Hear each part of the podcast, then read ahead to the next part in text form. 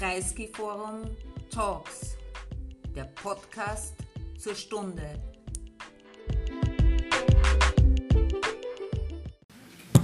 Ja, meine sehr verehrten Damen und Herren, liebe Freundinnen und Freunde des Bruno Kreisky Forums und auch allen Ihnen äh, an den digitalen Endgeräten, die das äh, über die digitale Übertragung sehen, einen schönen guten Abend im Kreisgeforum oder Ihnen an den digitalen Endgeräten, wann immer Sie das gucken. Auch ein schöner Morgen, äh, wenn Sie das gucken. Äh, wunderbar, dass Sie alle da sind äh, und dass Sie uns zuhören. Und wir entschuldigen uns nochmal dafür, ich mich auch, dass es hier kalt ist.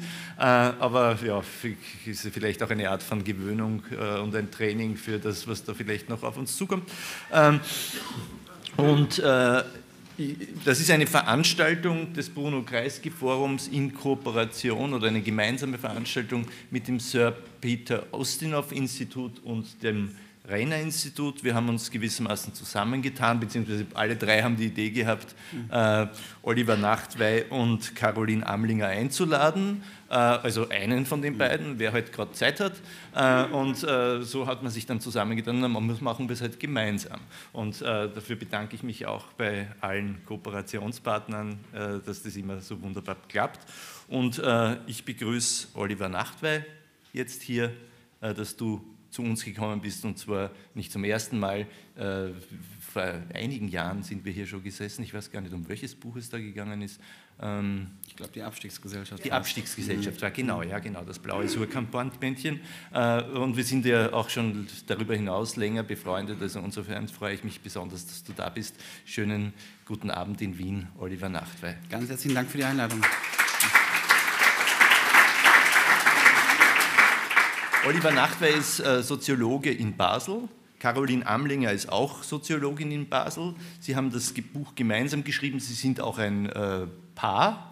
Äh, was auch ein interessanter kleiner Aspekt davon ist, du hast es mal in einem Interview genannt, eine, die beste Tippgesellschaft oder so irgendwas, oder Tippgemeinschaft. Tippgemeinschaft, ja. Tippgemeinschaft, das fand ich einen schönen Ausdruck. Ihr habt dieses Buch gemeinsam geschrieben, vielleicht kann man über die verschiedenen Passagen oder darüber auch dann noch reden, wie diese Kooperation zustande mhm. gekommen ist oder wie die Kooperation geführt, durchgeführt worden ist. Aber das ist ja jetzt sozusagen quasi der Werkstattbericht jetzt nicht das Zentrale. Mhm. Das Zentrale sind die Thematiken, um die es geht. Und das ist ein Buch der Stunde, wird auch als solches äh, rezipiert, ist Nummer eins der besten Liste, äh, glaube ich, gell? oder in der einen eins, auf der anderen zwei. Also das ist schon der Olymp äh, der Sachbuch- ähm, und Theorieproduktion.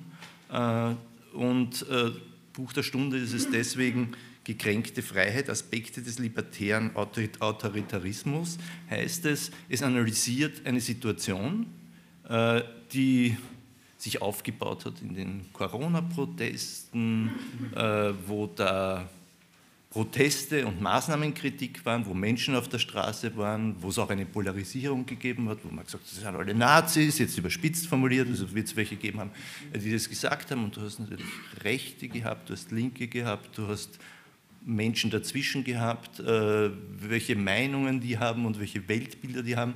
Äh, so, so, ganz so einfach ist es nicht und äh, die Komplexität des Ganzen wollte ihr in diesem Buch analysieren. Und insofern gebe ich dir jetzt gleich mal das Wort. Was ist der Kern der Idee? Also es wird viel von Querdenkern in, der, in diesen Diskussionen geredet. Warum ist es autoritär? Ist es überhaupt autoritär? Was sind die zentralen Fragen, die euch dazu bewogen haben, dieses Buch zu schreiben? Mhm. Ja, ich kann es ja als eine Mischung aus Werkstattbericht äh, und Analyse machen. Ähm, meine Frau beschäftigt sich in einem Projekt mit Halbwahrheiten, ähm, aber auch mit Intellektuellen, die sich wenden, ab, ähm, abwenden, die raunen gegen Gender, Sprache ähm, und einen bestimmten eigenen Drift haben. Und ich habe sehr intensiv über die Querdenkenbewegung geforscht, vorher auch schon über Menschen, die von der zivilgesellschaftlichen Organisierung dann zur AfD gegangen äh, sind. Und irgendwann kam die Idee auch, oder die, in den Gesprächen dann auch die, die Vorstellung auf, dass, dass wir gar nicht so unterschiedliche Dinge machen, sondern wir haben, wir haben gesehen ähm, in unseren unterschiedlichen Forschungen, da, da gibt es ein Gemeinsames und deshalb ist das eine, eine, empirische Kategorie, der libertäre Autoritarismus und keine sozialphilosophische oder rein theoretische Kategorie, sondern etwas, was wir real vorgefunden haben. Und die meisten Menschen, die wir interviewt haben oder womit wir uns beschäftigt haben, haben so ein gewisses Moment von einem Anti-Autoritarismus, von einer Antistaatlichkeit, ein, ein Rebellieren gegen neue Normen, neue Normen der Gleichberechtigung, wie zum Beispiel eben Gendersprache, ähm, aber auch Normen wie das Maskentragen, was dann relativ disruptiv dahin gekommen ist, was dann auch mit Solidarität begründet wurde oder legitimiert wurde. Und ähm, dieses Element von der Antistaatlichkeit, der Rebellion gegen Normen, dem, vor allem dem Beharren auf dem eigenen Individualismus, das war ganz zentral. Und andererseits haben wir gesehen, all die Menschen hatten das auch das andere Element nämlich gemeint, dass sie sehr stark in binären Machtkategorien äh, gedacht haben, extrem abwertend ihren vermeintlichen Gegnern gegenüber waren. Das kann man erstmal sagen, das macht ja einen noch nicht zum Autoritären. Man schimpft ja auch mal selbst ähm, über die anderen. Ähm, aber wenn man sich dann nochmal weiter dann, dann angeschaut hat, dann ist das sehr häufig mit einem, einem Verschwörungsdenken ähm, zusammengegangen, mit einem, einem Denken, was auch eine gewisse Strafsucht da, da, da drin hatte. Und das war für uns so das Interessante. Wir, wir kommen beide aus der kritischen Theorie, ähm, finden aber so ein bisschen die, die Adepten der kritischen Theorie dann immer schwierig, die dann immer einfach nur die Theorie reproduziert haben. Und wir haben erstmal gesehen, wenn man damit ganz klassisch hineingegangen ist ins Feld, dann hat es nicht so ganz gestimmt, da kann ich gleich noch was zu sagen, weil zur kritischen Theorie, dazu Theorie des Autoritarismus, wie sie Adorno und seine Kolleginnen äh, entwickelt haben, gehörte zum Beispiel auch die autoritäre Unterwürfigkeit und der Konventionalismus. Und das haben wir nicht gefunden. Und deshalb haben wir dann erstmal gesagt, wir forschen empirisch und vertiefen das und sind dann wieder zurück zur Theorie gegangen. Und da haben dann sehr viele Elemente, was Adorno dann schon zu dieser autoritären Persönlichkeit zugeschrieben hat, dann doch wieder gestimmt. Unter anderem eben auch der Aberglaube, die, was, es, was bei Adorno heißt, die, die Anti-Intrazeption, das ist jetzt also der Fachbegriff, aber heißt im Grunde die Abwehr des Sensiblen, das, das wahnsinnige Stereotype denken und auch das, das, das Projektive. Also das Projektive, nämlich die, die Vorstellung, ähm, geht ja mit den Verschwörungstheorien zusammen, dass man einen großen Umbau äh, vorhat, dass dahinter ein großer Plan steht. Und deshalb libertärer Autoritarismus einerseits ein Absolutsetzen der eigenen individuellen Freiheit, aber unter Verneinung der gesellschaftlichen Voraussetzungen dieser Freiheit und dass diese Freiheit dann eben ja als ein, als ein Eigentum gesehen wird, was mit allen Mitteln verteidigt werden kann. Und mit allen Mitteln, äh, und das finde ich ist, interessant, heißt dann aber nicht äh, gegenüber einem, einem Staat, der uns allen die Freiheit nehmen will, sondern diese Mittel beziehen sich dann auch auf diesen Normenwandel. Und wir sehen das im Nachhinein auch mal ganz interessant, dass es vielen auch gar nicht wirklich um die eigene Freiheit ging. Ähm, viele machen jetzt auch die Erfahrung, dass Menschen, die jetzt heute noch eine Maske tragen, dann auch äh, öffentlich dann angegangen werden, ähm, dass man in der U-Bahn angesprochen wird, warum trägst du denn heute noch eine Maske? Also sozusagen, das, das ist für sie dieses Symbol der Unterwerfung. Äh, jetzt, was du da äh, schon angetippt mhm. hast, äh, gleich, ich hätte ja da gleich drei, drei Fragen dazu, aber ich muss ja hintereinander stehen. Die, dieses, man könnte es ja auch, oder formulieren wir es anders, wenn wir sagen, die Linke war immer eine Freiheitsbewegung, dann mhm. hat man natürlich die demokratischen Freiheitsrechte versucht mhm. durchzukämpfen, aber natürlich auch an vielen Stellen äh, eine Freiheit einer freien Leben, eines freien Lebenvoll, mhm. Lebensvollzugs, ja, sei das jetzt gegen Konventionalismus, Konformismus mhm. und so weiter und so fort. Äh, und in dem steckt ja schon wieder dr schon drinnen so eine Art, zumindest der Fluchtpunkt einer radikalen Individualisierung. Ja? Ja, ich, so. Äh, und das steht aber gleichzeitig wieder in Spannung äh, zu verbindlichen, verbindlichen gemeinsamen Normen, ähm, äh, ohne die man in Gesellschaft nicht leben kann. Also dieses Spannungsverhältnis dieses Freiheitsbegriffs hast du ja immer schon gehabt. Äh, was ist daran jetzt neu und was ist sozusagen, und dass man in diesem Spannungsverhältnis sich verorten muss, äh, sei es als Mensch, sei es als Bewegung, sei es als politische äh, Dings, äh, ist ja sozusagen nicht ganz neu. Was ist daran neu? Das ist ein wichtiger Punkt und aus dem Grund ist das Buch auch ein bisschen dicker geworden, als wir es eigentlich geplant hatten, weil wir dann auch erstmal noch sozialtheoretisch und historisch daran gehen wollten und mussten, ähm, weil es aus unserer Sicht einfach notwendig war, erstmal das, das Individuum in der Geschichte und der Gesellschaft ein wenig zu rekonstruieren. Und natürlich, genau wie du gesagt hast, linke Bewegungen waren in ihrem Kern immer Freiheitsbewegungen. Also Willy Brandt hat mal gesagt, worum geht es bei der Sozialdemokratie? Und er hat gesagt, Freiheit ist, ist der Kern von allem. Aber das waren Freiheitsbewegungen, die Freiheit aus dem Feudalismus, der, der Hierarchie gegenüber dem, dem Feudalherrn, später der Hierarchie äh, gegen über dem Kapitalisten der, der wilhelminischen Ordnung in, in Deutschland ähm, bedeuteten.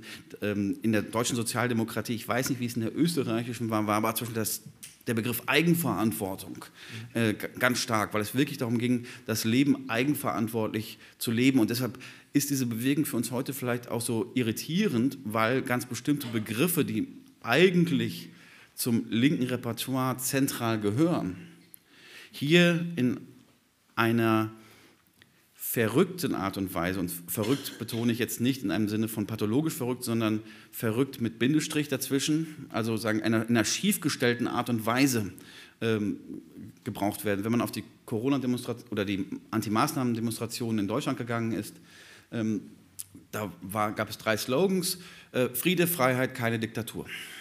Ist jetzt sagen, erstmal nicht so äh, ein, ein, Slogan, wo man dachte, jetzt ist man hier unter Nazis. Ja. Ne? Ähm, und was, was für uns das, das Element ist, dass wir erstmal rekonstruiert haben, wie funktionierten auch Subjektkonstellationen in der Moderne. Und da beziehen wir uns dann auf die neuere Soziologie, die äh, dann dazu neigt, auch bestimmte schwierigere Begriffe oder äh, Begriffe, die erklärungsbedürftig sind, zu entwickeln. Da spricht man dann von der Spätmoderne. Und ähm, das wird von Andreas Reckwitz oder Hartmut Rosa sehr stark aufgenommen. Und Sie sagen, es gab eben einen Subjektwandel von dem bürgerlichen Subjekt des 19. Jahrhunderts, ähm, wo es dann auch nochmal um ein, ein, Freiheitsmoment ging, was jetzt erstmal sich, wie es auch im Begriff heißt, sich erstmal auf das Bürgertum richtete. Reckwitz und Rosa interessieren sich jetzt nicht so stark die, für die Arbeiterbewegung, das haben sie eigentlich hinreichend nicht beachtet.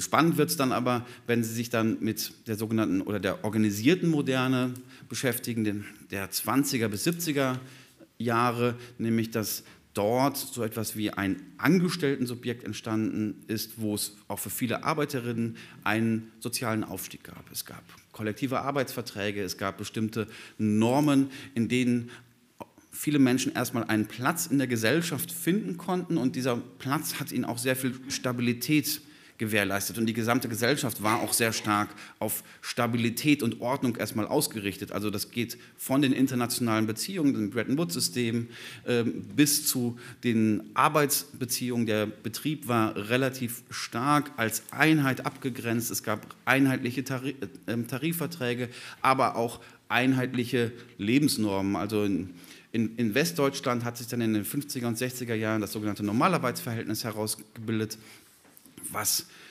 ein großer Fortschritt für die meisten Arbeiterinnen war, nämlich ähm, eine unbefristete Stelle, ein Kündigungsschutz, Tarif, ähm, Tarifnormen und ich habe jetzt gerade Arbeiterinnen gesagt, das ist historisch etwas falsch, weil da muss man eigentlich sagen, es war erstmal ein Fortschritt für die meisten männlichen Arbeiter.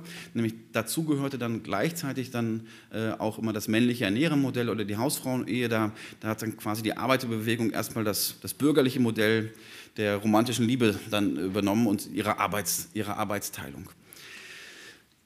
In den 50er und 60er Jahren, ich, ich, der Bogen ist jetzt leider etwas lang, aber ich komme dahin, ähm, ist dann aber etwas entstanden, was wir jetzt heute als anti-autoritäre Revolte der 68er sehr stark dann auch äh, sehen. Und diese Revolte kann man sich in wenigen Worten zum Beispiel an einem Song von Ray Davis oder den Kings vorstellen. Äh, ähm, I don't want to be like everybody else. Also, und die, dieses, dieses Element, nicht so leben zu wollen wie, wie die Eltern oder in den Rio Reiser Songs der, äh, der 70er Jahre, ich will nicht werden, was mein, äh, was mein Vater ist. Und dieses, dieses Lebensmodell war schon sehr stark darauf ausgerichtet, man möchte diesen Wohlstand haben und leben wie die anderen. Es war eine Gesellschaft, was auf Normierung und Ähnlichkeit ausgerichtet, ausgerichtet war. Und diese Normierung und Ähnlichkeit war dann, die Häuser sahen relativ ähnlich aus, die Lebensstile sahen relativ ähnlich aus. Und mein Beispiel ist immer, also wenn man es dann etwas besser hatte und einen etwas größeren Aufstieg äh, schaffte und sich dann ein eigenes Haus leisten konnte, dann hat man sich auch in den 60er und 70er Jahren mal einen Partykeller rein, eingebaut. Und diese Partykeller sahen ähnlich aus, die haben sogar ähnlich gerochen.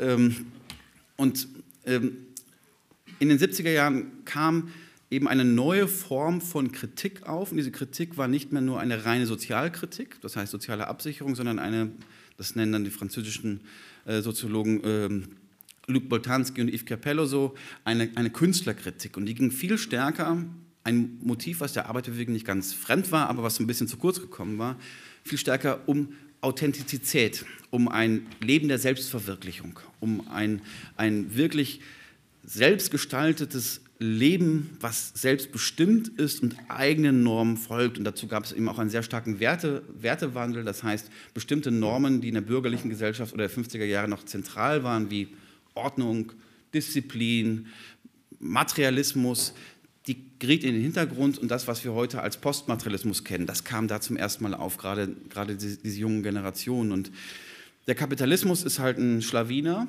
Ähm, und der konnte dieses Moment sehr, sehr gut aufnehmen und integrieren, sogar noch weiter gedacht, der hat das zu seiner eigenen Produktivkraft gemacht. Das, das, heißt, mit dem, was wir dann jetzt auch heute als Neoliberalismus bezeichnen, der Neoliberalismus war, war wahnsinnig schlau da drin, er hat gesagt, dieses Modell, das wollen viele Leute nicht. Und das hat auch mit der Lebensrealität dann nicht, nicht mehr übereingestimmt.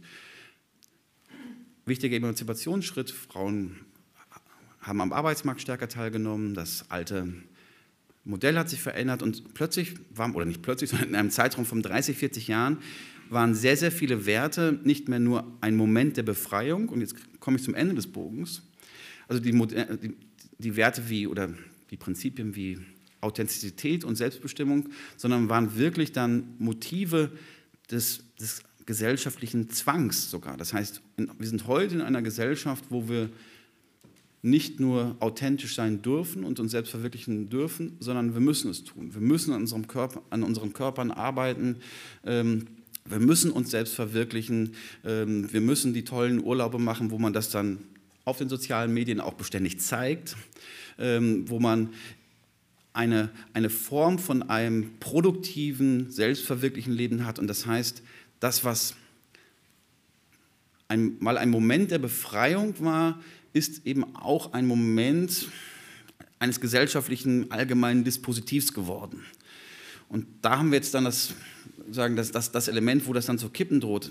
Wenn man so möchte, hat die Gesellschaft sich bis zu einem Grunde emanzipiert oder befreit, dass sie selbst ihre eigenen Grundlagen, nämlich dass es für unsere eigene sehr, sehr große Individualität, unsere Wahlfreiheiten Voraussetzungen gibt, nicht mehr wirklich erkennt. Und wir nennen das dann Abhängigkeitsvergessenheit. Das heißt, alle Individualisierungen, die wir haben, haben Voraussetzungen.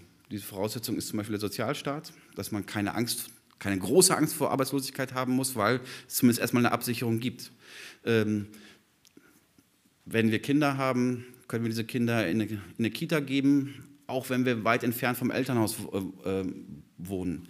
Das heißt, diese gesellschaftlichen Voraussetzungen der Individualität, die werden verkannt. Bis hin zu den normalen Gesetzen, die das Leben einfach ja. machen, dass man bei Rot nicht über die Kreuzung geht ja. äh, oder nur dann ja. und vor allem nicht mit dem Auto fährt, weil man könnte jemand niederführen. Ja. Ne. Und das sind dann eben Elemente, wo, die, wo, die, wo diese Emanzipationsnormen, die wir eigentlich progressiven Bewegungen zuschreiben, mit dem, Neoliberal, mit dem Neoliberalismus eine gewisse Fusion einge, eingegangen sind und deshalb nennen wir das dann so eine Art verdinglichte Freiheit. Die Leute sehen gar nicht mehr, dass ihr Frei, ihre Freiheit ein Produkt eines kollektiven Kampfes der Vergangenheit ist, sondern das ist ihr natürlicher individu, individueller Besitz. Es ist ihr individuelles Besitzrecht, ins Fitnesscenter gehen zu können, jeden Tag ähm, etc. Mhm. Und wenn das eben kein Produkt mehr der Gesellschaft ist, und auch kein Produkt von kollektiven Kämpfen äh, mehr ist, die man gegen oben verteidigt hat, sondern einfach mein rein individuelles Besitzrecht, dann ist jede neue Norm, die da reinkommt, sei es eine Sprachnorm oder sei es eine Norm, jetzt eine Maske zu tragen oder einen Lockdown zu haben, ein wirklicher Anschlag auf, auf dieses Leben. Mhm. Ähm, ihr analysiert das ja auch oder schreibt es ja auch sozusagen die Menschen, die hier rebellieren. Ich sage ich sag bei da jetzt immer dazu, dass es ja natürlich jetzt irgendwie ein Hilfsbegriff ist, weil es sind ja durchaus verschiedene. Ja? Und es trifft sicher nicht für alle zu und nicht für alle in Reinform, aber durchaus in einem breiten Sinn, jedenfalls von denen, die ihr auch empirisch befragt habt. Äh, rebellieren nicht in den Werten von Konvention und Konformismus, wie das sozusagen der klassische rechte Autoritarismus war, sondern eigentlich auf Basis der Normen und im Namen der Normen der genau. späten modernen Gesellschaft, nämlich Selbstbestimmung äh, und, äh, und Autonomie, äh, was schon mal interessant ist. Ähm, und machen darüber hinaus sehr viele andere Dinge, die wir normalerweise nicht mit Autoritarismus und mhm. Unterwerfung und Selbstunterwerfung und Führerkult und so und so weiter verbinden, nämlich sie haben Zweifel an dem, was sie vorgesetzt mhm. bekommen von oben und von den Etablierten. Sie recherchieren die Wahrheit hinter mhm. den Dingen, hängen 18 Stunden im Internet herum und googeln rum, äh, um äh, die verdeckten Machenschaften mhm. hinter der Oberfläche. Also alles Dinge, die ja eigentlich total unterstützenswert sind und mhm. die die Linken auch immer gemacht haben. Äh, was ist, warum ist es dann eigentlich autoritär? Das ist ja auch hier die die Frage ist super, weil es ist erstmal auch hier erstmal eine Form von Herrschaftskritik. Mhm. Und auch hier ist es wieder die schiefgestellte Herrschaftskritik. Und das, da sind bestimmte Probleme auch drin. Also sagen wir ja, die, die Kurzfassung ist, ähm, es wird dann autoritär, weil die Linke selbst in ganz breiten Sinne zu sehr auch aufgegeben hat, ihre Herrschaftskritik ähm, auszuüben. Mhm. Ähm, aber was da dann passiert, ist erstmal auch etwas, was etwas typisch Linkes ist. Und wenn wir uns nochmal an die, ähm, zum Beispiel an die Ökologiebewegung äh, anschauen, dann üben sie erstmal eine epistemische Kritik, also eine Kritik an den Wissensgrundlagen des, des Herrschaftswissens. Und das hat immer dazugehört, wenn man sich anschaut, anschaut Marx oder Engels, ähm, die haben eine Kritik an der kapitalistischen Gesellschaft geübt im 19. Jahr, im 19. Jahrhundert, die, ist den meisten bekannt, relativ drastisch war. Ähm, und sie haben dann auch Adam Smith oder David Ricardo sehr, sehr stark kritisiert. Aber sie haben im Grunde aus einer anderen Perspektive, einer anderen Weltsicht, aber über die gleiche Realität gesprochen. Und wenn wir uns dann die Ökologiebewegung anschauen, der 50er und 60er Jahre, und auch hier hat diese epistemische Herrschaftskritik stattgefunden und die war extrem wichtig. In Deutschland ist jetzt gerade nach mehr, ich glaube, fast 50 Jahren Kampf im Wendland endlich bekannt und ist aufgegeben worden, dass man da ähm, in den Salzstöcken die alten Atomstäbe sicher, sichern lagern kann. Und das hängt sehr stark damit zusammen, dass soziale Bewegungen mit ihren eigenen Expertinnen ähm, das öffentliche Narrativ der, der damaligen Bundesregierung und auch bestimmter Expertinnen, die da drin waren, in Frage gestellt haben, äh, ist, denn, äh, ist das denn ein sicheres Endlager? Und wenn wir jetzt mal so die Augen schließen und denken, oh, da gibt es jetzt plötzlich Gegenexpertinnen, die das, äh, das ist genau das, was in der Corona-Pandemie eigentlich stattgefunden hat. Ähm, und deshalb hat immer diese Gegenexpertise, diese Gegenepistemologie war auch etwas, etwas zentral Linkes und ist es, ist es bis heute. Was jetzt nur hier stattfindet, und das, ähm, das ist dann das Problem, Problematische, dass sehr viele Ele Elemente diese Handlungen ein wenig postmodern fast geworden sind. Und zwar, wenn man sich das dann anschaut, also ich kann es nicht für die österreichische Linke sagen, aber als dann der Lockdown gekommen, ähm, also erstmal gab es auch während der Pandemie-Maßnahmen, da muss man auch mal sagen, da ist jetzt auch ganz sicher nicht alles richtig gut gelaufen, um das ganz vorsichtig auszudrücken. Also in Deutschland und in der Schweiz haben sowohl die zentralen Institutionen gesagt, äh, wir brauchen keine Masken. Man hatte auch gar keine. Ein paar Monate später hat man gesagt, ähm, ihr, ihr müsst jetzt bitte alle äh, Masken tragen. Leute wurden teilweise in den Parks verfolgt, wenn sie nicht genug äh, Abstand hatten. Kitas wurden geschlossen, hat man jetzt zum Beispiel auch gesagt, nee, das war zum Beispiel gar, gar nicht notwendig, wurde damals heftig verteidigt.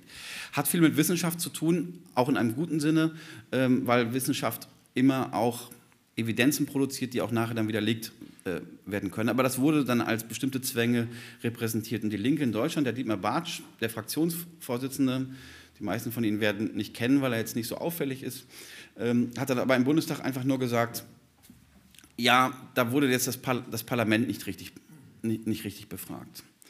Und diese Leute haben aus dieser, und da kommt dann eben alles zusammen, aus dieser individuellen Kränkung und dem Verlust von kollektiven Meinungsbildung, aber auch kollektiven, kollektiven Bewegungen, war das für sie etwas, was ein Angriff auf ihre, Individu auf ihre Individualität war. Und das, dann war gerade die nicht besonders konsistente und teilweise sich verändernde Politik, war dann für etwas, hat, war für sie eine Willkür. Man muss natürlich erstmal sagen, ein Lockdown ist etwas, was wir, glaube ich, alle noch nicht er erlebt haben. Also das, das Ausmaß am disruptiven Normenwandel war wirklich dra dramatisch dass man das Haus nicht verlassen konnte, dass man nicht mehr richtig einkaufen konnte, dass sich so vieles ver äh, verändert hat. Und dieses Ausmaß und die Disruption und das teilweise inkonsistente Regierungshandeln hat bei diesen Leuten dann zu, dazu geführt, gesagt, das ist eigentlich Willkür, was da hier passiert. Und es, also die Verschwörungsforschung, es gibt ja, äh, die Verschwörungsbereitschaft hat gar nicht unbedingt zugenommen in dieser Zeit. Die ist eigentlich relativ konstant geblieben in den letzten 20 Jahren. Aber bei diesen Leuten hat das das hat sie wahnsinnig getriggert aus diesem, aus diesem Freiheitsbegriff. Und, aber in der Verschwörungsforschung sagt man, es gibt drei Elemente, was Leute dann triggert. Das ist einmal so ein existenzielles Problem und das haben sie als existenziell gesehen. Es gibt soziale Probleme und wir haben in unseren Untersuchungen gesehen, dass zum Beispiel sehr viele Menschen äh, oder überproportional viele Menschen, auch die selbstständig sind, da drin waren, etwa ein Viertel. Das heißt, die waren auch davon betroffen. Und es gibt epistemische Probleme, nämlich dass wir sehr, sehr viele gut qualifizierte Leute da drin hatten, die es immer gewohnt waren, ihr Leben auch selbst reflektieren und verstehen zu können und darüber nachdenken zu können. Und dann kamen diese Experten, die ihnen dann gesagt haben, nee, nee, also sagen, ich sage euch jetzt, ihr müsst zu Hause bleiben. Und dann kamen auch Leute, die hatten eine Ingenieursausbildung, die haben dann gesagt, das ist jetzt alles so willkürlich, da steckt doch mehr dahinter. Und dann haben sie angefangen, die Studien selbst zu in, in, interpretieren. Und, und sagen, dann ist ein Prozess in Gang gekommen, wo es im Grunde, und das ist dann der große Unterschied, es nicht mehr um die gleiche Realität ging, sondern das war, das war die Einflugschneise für das, Verschwör das Verschwörungsdenken. Weil das Verschwörungsdenken, wenn man dann dachte, wenn man dieses Moment, da muss doch etwas anderes hinterstecken, wenn es diese Willkür gibt. Da haben sie dann angefangen, stundenlang im Internet zu recherchieren. Und was dann passiert ist, ist quasi ein, ein verschobener Populismus. Also ähm, das, das, kennen wir auch aus der Klimaforschung. Es gibt einen Konsens, 99 Prozent der Leute, Klimaforscher sagen, es ist menschengemacht, aber ein Prozent sagt, es ist nicht so. Und die haben dann irgendwann im Internet einen Experten gefunden, der dann gesagt hat, naja, diese Studien geben, geben das nicht her. Und der wurde dann über Telegram, Facebook zur zentralen Referenz, sozusagen, das war die eine, eine Falsifikation. Und darüber hat sich das so wahnsinnig wahnsinnig aufgebaut. Und deshalb ist eigentlich dieser Impetus der Herrschaftskritik zu einer Einflugsschneise dann eben zum Verschwörungsdenken geworden. Aber noch nicht automatisch zum Autoritären. Äh, mhm. Ich komme da jetzt nochmal mhm. drauf, ja. äh, ich insistiere jetzt. Ja, ja, nein, ist gut. Ja, ja. Äh, weil äh, erst einmal das mit den Verschwörungstheorien, erstmal gibt es viele Verschwörungstheorien, es gibt sozusagen auch, es sind nicht, nicht mal immer ein Einfallstor ins Radikale. Erinnern mhm. wir uns noch dran, wie viele Menschen, äh, sozusagen, wie ich jung war, war das ein Hobby vieler Menschen herauszufinden, wer Kennedy wirklich ermordet hat und es waren alle möglichen, aber es war, es war eigentlich kein Trigger für Radikalisierung für die meisten. So. Äh, dann gibt es aus dem linke Verschwörungstheorien oder was ist eine Verschwörungstheorie? Also sozusagen ist es einfach, äh, wie viel Tatsachensubstrat braucht es? Es gibt genügend Linke, die der Meinung sind, sozusagen irgendwann mal böse Menschen auf irgendeinem Berg haben sich verschworen, um den Neoliberalismus einzuführen und äh, die waren alle reich von Reichen bezahlt und 40 Jahre haben sie gebraucht und dann haben sie ihre Verschwörung hingekriegt. Das ist auch nicht ganz falsch. Ja, es ist auch nicht ganz falsch, aber es, aber es ist sozusagen, ist das jetzt eine Verschwörungstheorie oder oder ist es keine? Ähm, und äh, ja, und dann gibt es welche, die radikalisieren und äh, auch äh, sozusagen zum rechten Autoritarismus führen können, ohne, mhm. ohne Zweifel. Aber das, was du jetzt bis jetzt geschildert hast, ist nicht wirklich notwendigerweise autoritär. Das ist noch nicht, das ist noch nicht autoritär, aber die, aber die Art und Weise, wie es dann ausge, ausgeübt wurde, also wir nennen es dann den autoritären Drift. Also das, das fängt häufig eben mit wirklich was harmlosen an und ich, im Grunde waren auch unsere Interviews, hatten diese autoritäre Struktur. Also wir haben mit Leuten gesprochen, die haben dann am Anfang sich sogar teilweise entschuldigt, dass sie nicht, nicht gegendert haben oder waren dann Ingenieure und haben uns das erstmal ganz sachlich erklärt und diese Interviews haben dann mit einer ganz hohen emotionalen, ja fast affektiven Aufladung ähm, geendet. Und ich glaube, da muss man noch einen Schritt nochmal zurückgehen, nochmal zur Gesellschaftsdiagnose. Ulrich Beck, äh, vielleicht kennen einige von Ihnen mit seinem Buch Risikogesellschaft, wo er auch was über die Kernkraft äh, geschrieben hat. Und er hat aber noch einen wichtigen anderen Punkt gemacht, und das hat sehr viel mit den Experten zu tun. Ich glaube, aus dem Expertentum kann man das Autoritäre dann noch sehr gut erklären. Er sagt, der Experte ist eine besondere Rolle in der Demokratie und vor allem auch eine besondere Rolle in einer Demokratie, die sich stärker auf, aufklärt, weil er nimmt nämlich eine Rolle ein, dass er etwas wissen kann oder, oder soll, was wir als gebildete Menschen dann nicht mehr wissen können. Also weil es auch so viele ähm, nicht mehr sichtbare Gefahren gibt. Also der alte Bauer im 19. Jahrhundert, sozusagen, da war vieles Wissen erstmal ein Erfahrungswissen oder ein Wissen, was für, sage ich mal, unmittelbar auch sinnlich ähm, dann, dann, dann erfahrbar war. Aber gerade die Industriegesellschaft hat eben viele Gefahren produziert, wie Smog ist dann noch, Smog ist dann noch erfahrbar, erfahrbar, aber Strahlung dann schon nicht mehr. Ähm, ein, ein Virus, das sich überträgt, ist natürlich auch etwas Epidemiologisches oder Biologisches, aber ich würde mal sagen, vor allen Dingen ist der Virus etwas Soziales, weil er sich über soziale Interaktionen, also er überträgt sich natürlich letztlich durch, über Aerosole, aber diese Aerosole kommen dann, dann nicht nur in die Luft, indem Menschen dann vor Ort sind und atmen und mehr oder weniger atmen. Das heißt, in der Risikogesellschaft gibt es viele Mechanismen, die sich unserem Alltagswissen und Erfahrungswissen entziehen. Das ist gerade für die gut Qualifizierten ein Problem. Deshalb haben wir auch interessanterweise deutlich mehr, zumindest in unserer Empirie, mehr Personen aus der Mittelschicht mit einer höheren Qualifikation als zum Beispiel jetzt Facharbeiter oder eine Verkäuferin ähm, jetzt bei Aldi. Ähm, und das können uns dann aber diese Elemente, diese Risiken dann nur die Experten erklären und die bekommen dann eine bestimmte Rolle ähm, da drin. Und die dürfen dann scheinbar über uns entscheiden. In Deutschland war das dann Christian Drosten ähm, oder Melanie Brinkmann. Und diese Ohnmacht, diese individuelle Entmündigung, und da wird, wurde dann sehr stark auf diese einzelnen, einzelnen Expertinnen projiziert. Und da sind wir sozusagen dann auch schon bei, der, äh, bei den Konzepten von, von Adorno. Und ihnen wurde dann gesagt, Drosten ist der, der uns in die Knechtschaft schickt. Das ist der, wurde jetzt so nicht gesagt, aber das ist so, so, so der Rasputin der Diktatur, ne? also der, der heimliche äh, Berater. Und diese Expertengremien, das, da war wirklich Feindschaft dagegen. Und da war, da war die, die Strafsucht äh, dagegen. Also auf den Demonstrationen, ähm, ich ich kenne das immer noch von den Studierendendemonstrationen, die Kreuze, da wurde immer die Bildung zu Grabe getragen. Ähm, auf den Corona-Demonstrationen wurde, ähm, wurde aber nicht die Bildung zu Grabe getragen oder ein Sozialstaat, sondern da wurde sozusagen, also der Wunsch war, Drosten an das Kreuz zu nageln. Also sagen, in, der, in der gesamten Metaphorik war schon sagen, ein, ein, Gewalt, ein Gewaltverhältnis ähm, äh, da drin. Der, das, das, das, äh, das Element, dass man die Corona-Maßnahmen als Diktatur ganz stark gesehen hat. Die Diktatur impliziert ein, ein, ein, ein Widerstandsrecht, ein, ein eigenes Überschreiten von, äh, demokratisch, ein, von, von demokratischen Normen.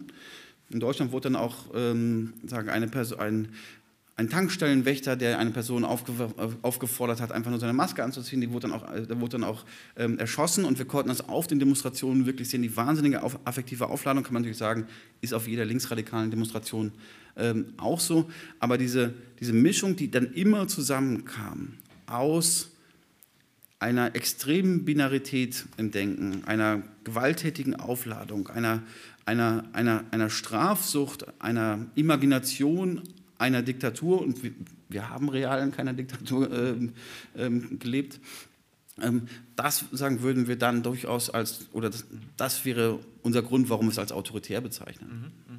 Äh, jetzt, damit man ein bisschen ein klareres Bild auch von dem Buch selbst hat, das ist ja, äh, hat ja mehrere Teile. Auf der einen Seite habt ihr natürlich eine These und eine Interpretation des Materials. Auf der anderen Seite, hast es jetzt auch schon immer angedeutet, habt ihr so etwas wie eine Relektüre äh, soziologischer und auch nicht soziologischer Theorie zur äh, autoritären Versuchungen in den letzten 150 Jahren, sage ich jetzt mal. Und da ist natürlich ein zentrales äh, ein zentrales Referenzbuch, äh, diese Studien über den autoritären mhm. Charakter der Frankfurter Schule, Adorno, was ja auch eine empirische Studie ist, aber mit hohem mit hohen ähm, sozusagen Theorieanteil. Ähm, und rundherum, was die Leute der Frankfurter Schule, Erich Fromm und andere mhm. in dieser Zeit gemacht haben, auch Leo Leventhal, da gibt es mhm. ja fantastische Studien, auch aus den mhm. USA, ähm, aus der US-Zeit. Und auf der anderen Seite habt ihr eure eigene empirische mhm. äh, Arbeit über, wo ihr tiefen Interviews mit Leuten geführt habt, nehme ich an, zu einem, einem gewissen Teil und zu einem gewissen Teil wahrscheinlich auch so quasi Fragebogen, nehme ich an. Ja, genau, es wird ein großes Survey. Ähm, dieses Survey, muss man aber immer dazu sagen, ist nicht repräsentativ. Ähm, das geht auch bei der, bei der Bewegung nicht ganz so einfach, aber wir haben tatsächlich über dieses, also wir hatten dann mehr als 1100 ausgefüllte Fragebögen von Menschen, die sich mit dieser Bewegung identifiziert haben. Und das heißt, wir haben die über vor allen Dingen die Telegram-Gruppen, die da entsprechend sich positioniert haben, darin dann äh, verteilt. Aber man muss sagen, wir haben sogar wahrscheinlich so einen leichten progressiven Bias da drin. Das heißt, die, die wirklich Rechten äh, da drin, die werden diese Fragebögen nicht ausgefüllt, äh, ausgefüllt haben. Aber insofern haben wir zumindest für relativ viele Leute, über relativ viele Leute ein ganz gutes Bild. Kann man eigentlich sagen, dass die Gefahr besteht, dass ihr diese Milieus zu freundlich darstellt, weil die echten Nazis euch nicht geantwortet haben? Naja, ich würde sagen, das ist zumindest nicht, ich würde sagen, die Milieus, die wir jetzt untersucht haben, die haben wir hoffentlich gut getroffen. Ähm, aber ich glaube, wir haben dadurch nicht die ganze Breite dieser Bewegung äh, erfasst. Und die wirklich radikalen Teile, also es, es gibt signifikant große Preppergruppen da drin, also Leute, die sich quasi die, die Apokalypse voraussehen und sie am liebsten auch schon herstellen wollen. Ähm, die haben wir zum Beispiel nicht besonders stark. Und auch wirklich die Nazis, die da mitlaufen, die haben wir auch nicht drin, das muss man sagen. Also deshalb ist es auch eine, weiß ich nicht, ob es eine Unterschätzung ist, aber das, das ist einfach nicht drin. Äh, was mir auch aufgefallen ist beim Lesen, äh, übrigens, ich sage das jetzt an der Stelle mal dazu, also es ist ja üblicherweise so, dass ich hier mit meinem Gast 50 mhm. äh, Minuten, eine Stunde rede und dann gibt es natürlich die Möglichkeit für Sie mhm. ins Gespräch kommen, zu kommen. Was mir aufgefallen ist beim Lesen ist, ähm, oder was mir so in den Kopf mhm. gekommen ist, man kann ja autoritäre Bewegungen können sich auf verschiedene Historien beziehen. Mhm. Ja? Äh, völlig klar ist, sie beziehen sich relativ wenig oder praktisch niemand oder oder fast niemand äh, und schon gar nicht explizit auf unsere autoritären Traditionen, Faschismus, mhm. Dings und so. Äh, äh, es ist sehr viel ähnlicher äh, dem, was man schon seit längerer Zeit kennt, also auch nicht erst seit gestern, seit Trump, äh, äh, aus den USA. Mhm. Ähm, das, was sozusagen diese Libertät liber, libertäre, aber gleichzeitig radikal-konservative mhm. Neokons-Tradition und auch, die, auch, auch unsere heutigen Rechten, selbst politische Rechte, jetzt äh, mhm. Äh, sozusagen der gemäßigte Teil der AfD, mhm. sage ich jetzt mal, der gemäßigtere Teil der FPÖ, äh, machen ja, haben ja keine, viel weniger eine Rhetorik der alten Nazis, sondern eine Rhetorik ähm, äh, dieses äh, libertären Konservativismus. Ist das quasi äh, das ist, ist das eigentlich alles amerikanisch geprägt? Interessanterweise nicht. Ähm, also wenn man sich die amerikanischen Libertärinnen anschaut, der neue Twitter-Besitzer sagt Ihnen vielleicht was, ähm, oder auch Peter Thiel, ähm, also das sind, das sind Libertäre und das sind alles Leute, die dann nicht nur irgendwie Friedman und Hayek bewundern, sondern vor allen Dingen ist deren äh, zentrale Referenzfigur eigentlich Ayn Rand, ne, eine amerikanische oder russisch-amerikanische Schriftstellerin, die schon in den 40er, 50er Jahren das, das Individuum äh, sagen, affirmiert, gerade in seiner Gesellschaftslosigkeit. Und sagen, für sie ist das der, der individuelle freie Kapitalist das, das, das Zentrum. Aber bei diesen amerikanischen Bewegungen würde ich sagen, gibt es einen großen Unterschied, weil die sind viel stärker ideologisch getrieben. Also das, das sind Leute, sozusagen, die aus der, wenn, wenn du so magst, aus der Ayn Rand-Lektüre kommen und danach ihr, danach ihr Leben äh, ausrichten und wo auch viel die amerikanische Tradition, äh, Tradition, also es gab ja von, von Werner Sombart mal den berühmten Aufsatz, warum gibt es keinen Sozialismus in den USA? Mhm.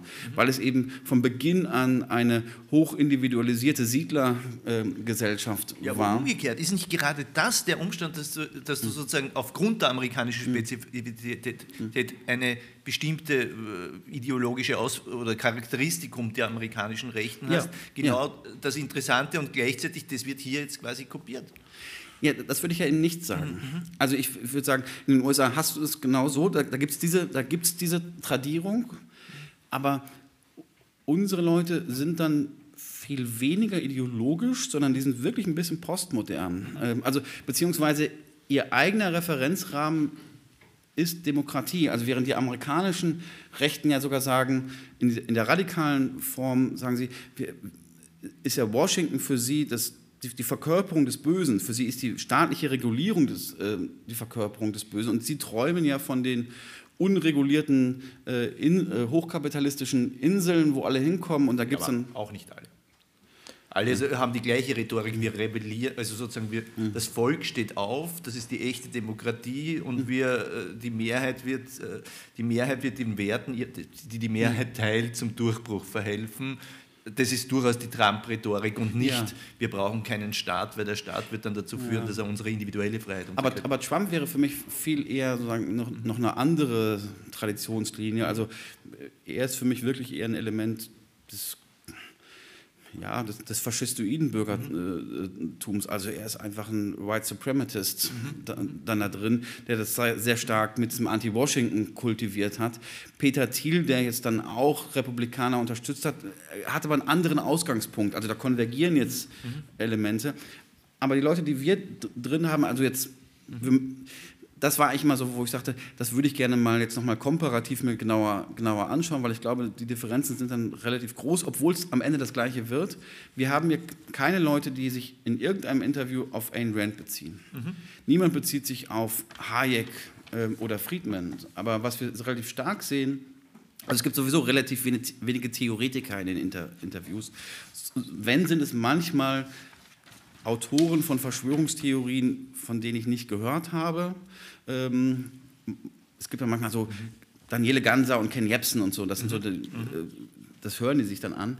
Aber das sind viel, oftmals Leute, die wirklich einen progressiven Hintergrund haben, die ähm, weder wohlstandschauvinistisch sind, die sind auch nicht rassistisch.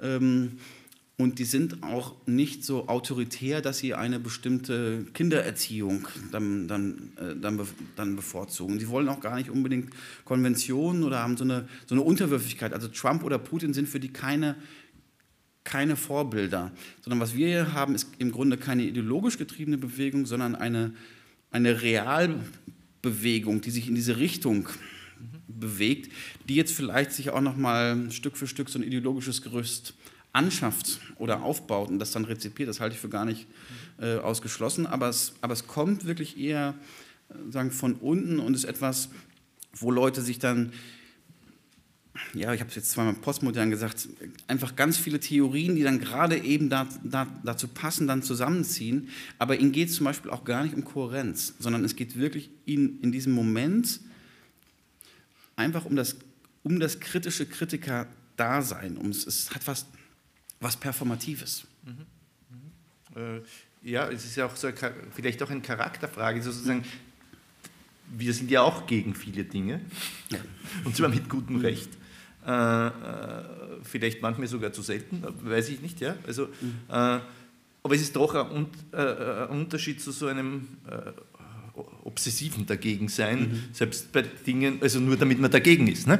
Ähm, äh, ich meine, du hast ja sogar ein Buch über das Dagegensein geschrieben. Bitte? Du hast ja sogar ein Buch über das Dagegensein geschrieben. Die Reihe heißt hier sogar Genial dagegen, so. in der wir gerade sitzen, ja, seitdem.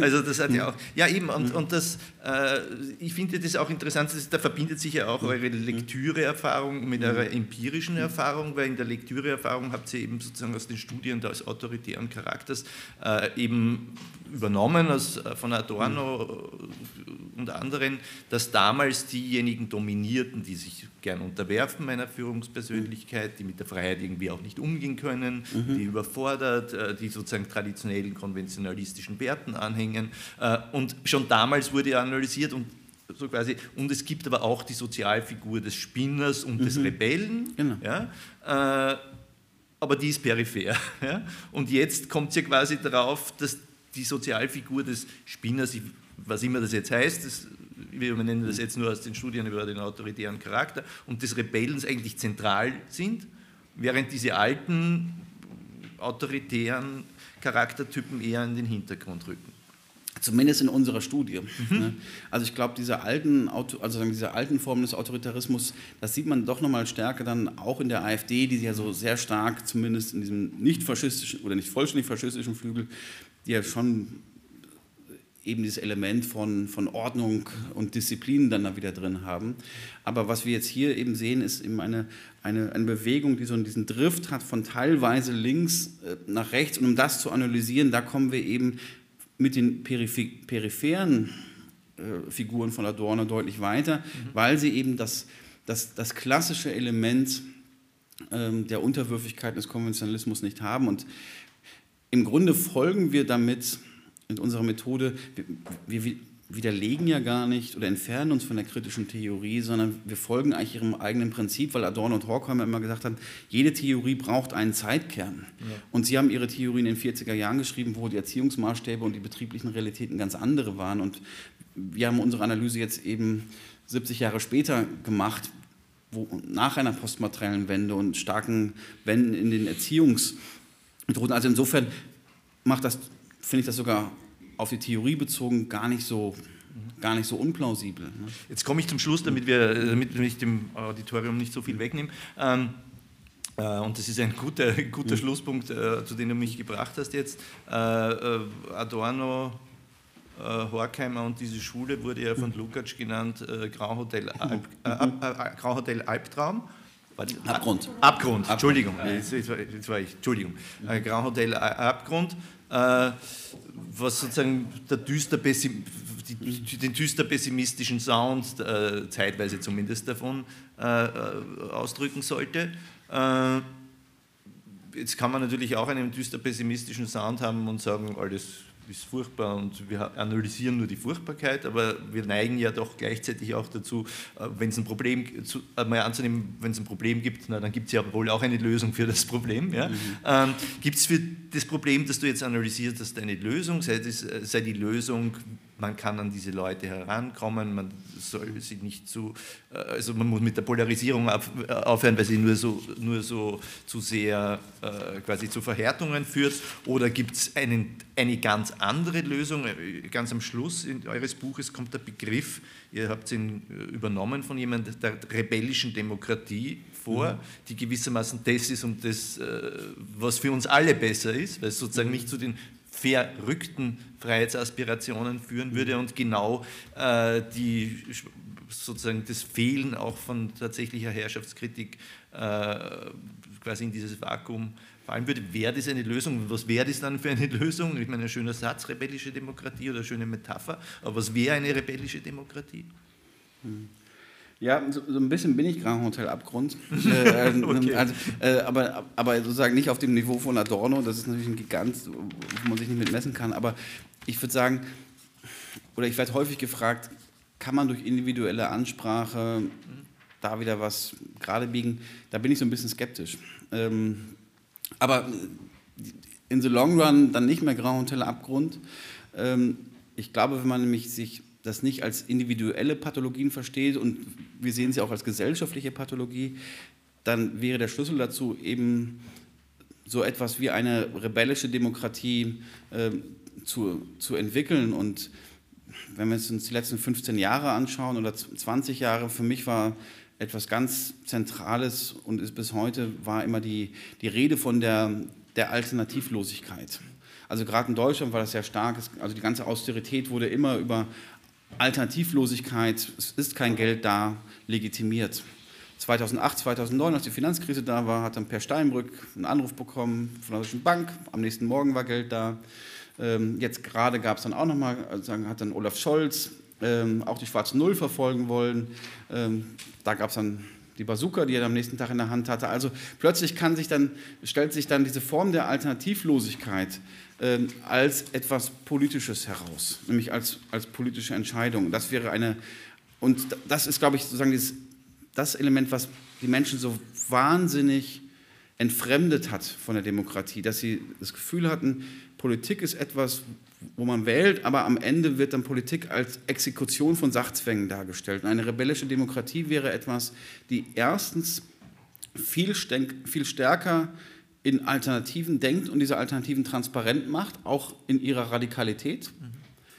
Ähm, wenn wir jetzt über, beim, beim Klimawandel sagen, scheinen, ja, scheinen uns ja die Alternativen zu sein, ähm, werden wir alle individuell weniger fliegen dürfen in der, in der Zukunft, was wahrscheinlich auch so kommen wird.